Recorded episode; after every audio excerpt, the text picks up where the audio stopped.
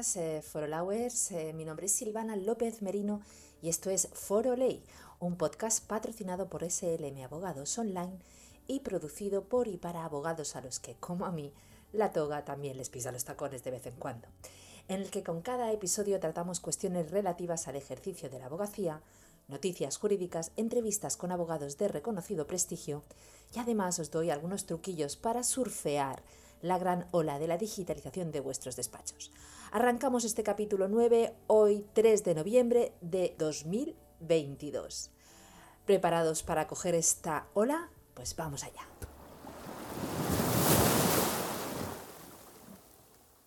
Hoy eh, vamos a hablar de, de tecnología, bueno, de derecho digital. Vamos a centrarnos en esta rama porque comienza una nueva era en Europa para las grandes tecnologías con la entrada en vigor del Reglamento de Mercados Digitales. El Reglamento de Mercados Digitales entra en vigor en noviembre, aunque sus efectos no serán de aplicación hasta el 2 de mayo del año que viene. La Comisión todavía debe mantener reuniones técnicas con las afectadas por la norma mientras espera que el Reglamento de Servicios Digitales salga a la luz. El pasado 1 de noviembre entró en vigor el Reglamento de Mercados Digitales o DMA, por sus siglas en inglés, una de las esperadas regulaciones que la Comisión Europea presentó a finales de 2020 para poner coto al omnímodo poder que las grandes tecnologías estaban acumulando también en el viejo continente. La, eh, DMA se publicó en el Boletín de la Unión Europea hace 20 días, con lo que es precisamente fue ayer martes, no, el, eh, ayer antes de ayer, el martes día 1 de noviembre, cuando su aplicación pasó a ser una realidad. Sus efectos no se podrán apreciar en realidad hasta dentro de unos meses. La fecha marcada en el calendario es mayo de 2023, pero con algunos cabos por atar, las tecnologías en Europa ya se someten a esta ley. Esta DMA forma parte, junto al Reglamento de Servicios Digitales, DSA, y al Reglamento de la Inteligencia Artificial, del principio o sea, del principal paquete legislativo de, que desde la Comisión y los colegiadores se ha concebido para regular a las tecnologías. La DSA todavía tiene pendiente su publicación en el boletín comunitario, después de que los colegisladores eh, llegasen a un acuerdo. Precisamente la DSA ha vuelto a copar titulares estos días, después de que tras meses de culebrón se, se oficializara la compra de Twitter por parte del multimillonario Elon Musk. Musk tuiteó que el pájaro ya era libre, en referencia a la mascota de la popular red social. El comisario europeo de Mercado Interior, eh, Breton le respondió que el pájaro será libre bajo las normas europeas. La travesía para el reglamento de la inteligencia artificial todavía es algo más largo, aunque en noviembre arrancará por parte de la Secretaría de Estado de Digitalización y la propia Comisión un sandbox o cajón regulatorio con el que distintos grupos de empresas y organismos divididos por su sector podrán comprobar los efectos que la futura norma podría tener entre sus negocios. Los cabos sueltos de la DMA que la Unión Europea quiere cerrar antes de que acabe el año.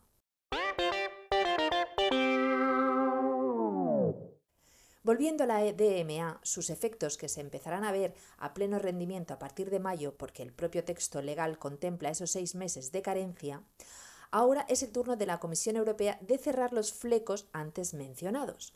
Por ejemplo, el Ejecutivo Comunitario deberá elevar una serie de consultas antes de que termine este 2022 para concretar algunas cuestiones procesales y prácticas sobre cómo se ejecutará esta norma. Entre esas consultas destaca, por ejemplo, cómo se informará a las compañías que se verán afectadas por esa norma de que cumplen los requisitos para atenerse a ellas. La vicepresidenta y comisaria de competencia Margaret Vestager también avanzó a finales de septiembre que será necesario que la Comisión organice encuentros técnicos con los interesados por esta nueva regulación. De hecho, algunos de estos encuentros ya se han mantenido, con posibles empresas que se verían reguladas por la misma con sus competidoras y con usuarios.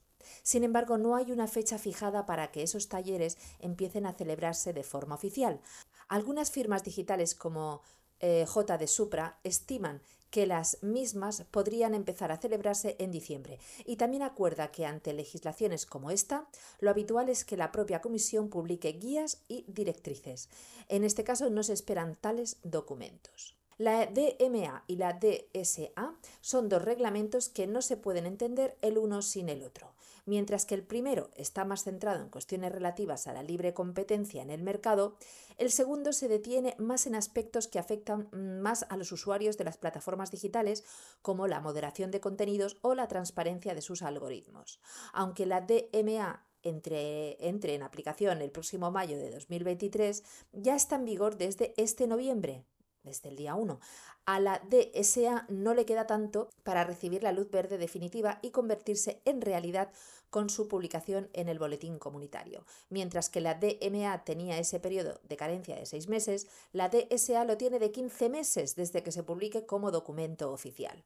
Pero lo cierto es que el texto de la DSA contempla que su aplicación tendrá efecto a los 15 meses de su publicación o a partir del 1 de enero de 2024. Sencillamente lo que suceda antes. Por los términos del calendario parece claro que el reglamento de servicios digitales comenzará a surtir efecto a principios de 2024, justo al término de la presidencia española del Consejo de la Unión Europea. La DMA hará más ágiles e infalibles las sanciones que proponga la Comisión Europea.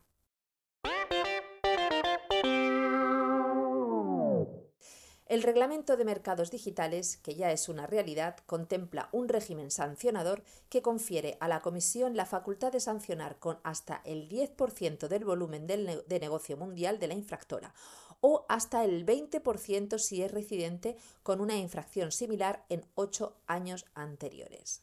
De esta manera, la Comisión Europea se dota de nuevas armas después de que muchos procesos sancionadores elevados contra compañías como Google, eh, Facebook o Amazon se hayan visto eternizados o directamente contestados por la justicia comunitaria con los recursos de las grandes tecnologías. La propia Vestager respiró aliviada cuando el Tribunal de Justicia de la Unión Europea confirmó una de las tres sanciones que la Comisión ya ha propuesto, en este caso contra el gigante del buscador Google. Se trató de una sanción de dos de, de 2.400 millones porque la Comisión entendió que Google lesionó la libre competencia con una herramienta de comparación de precios. Esta sanción de 2.400 millones es una de las tres propuestas de multa que el Ejecutivo Comunitario elevó hasta entonces contra la multinacional tecnológica. La cuantía de las tres sanciones conjuntas alcanza los 8.000 millones de euros. Pero es que la confirmación judicial no siempre llega. En enero de este año, el Tribunal General de la Unión anuló una multa a Intel de 1.060 millones. Bien, pues hasta aquí mm, este episodio de hoy en el que hemos hablado de la entrada en vigor del reglamento de mercados digitales que entró en vigor el pasado 1 de noviembre. Y bueno, pues para estar al tanto al día, porque desde luego tenemos que tener eh, los ojos bien abiertos y los oídos bien abiertos en cuestiones de, de derecho digital, porque vamos, la digitalización de nuestros despachos ya no es una opción, es una necesidad. Eh, agradeceros infinitamente que estéis ahí al otro lado escuchando este podcast. Y bueno, pues esto ha sido por hoy. Espero que os haya sido de utilidad. Y bueno, os invito a, suscribiros a foroley.com, la comunidad digital jurídica eh, a la que podéis eh, formar parte si todavía no sois miembros y bueno, donde podréis crear sinergias con otros compañeros y no sentiros tan solos en esta profesión, la del ejercicio de la abogacía que ya de por sí es de lobos solitarios. Nos vemos en el siguiente episodio y mientras tanto no dejéis que la toga os pise los tacones.